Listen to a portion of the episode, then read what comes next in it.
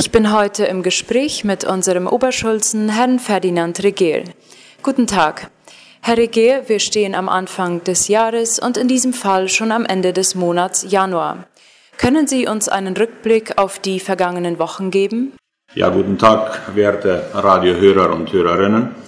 Ja, so schnell vergeht wiederum die Zeit. Gerade erst haben wir Neujahr gefeiert und schon stehen wir am Schluss des ersten Monats. Im Gegensatz zu dem vorigen Jahr war dieses genau das Gegenteil und besonders für die Bauern, die sehnsüchtig nach Regen gewartet haben. Außer dieser extremen Situation, also Trockenheit und Hitze, begann das Jahr mit dem normalen Ablauf. Also unter normalem Ablauf versteht sich, das vergangene Geschäftsjahr abzuschließen und sich den neuen Herausforderungen zu stellen.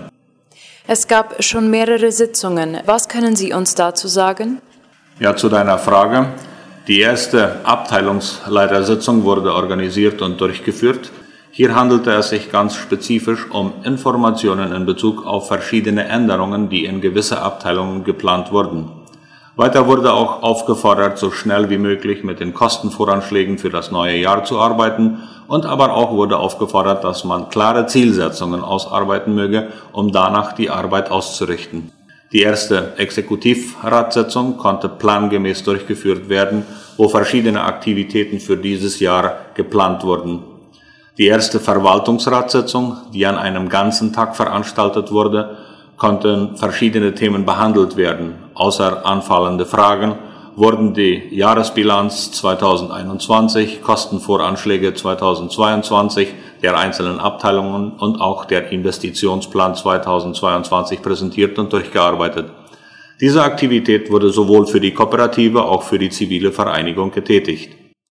Also wurde die Jahresbilanz vorbereitet. Wann wird diese präsentiert? Wann rechnet man mit einer Vollversammlung? Die Generalversammlung oder Vollversammlung ist vom Verwaltungsrat für Samstag, den 5. März 2022 geplant.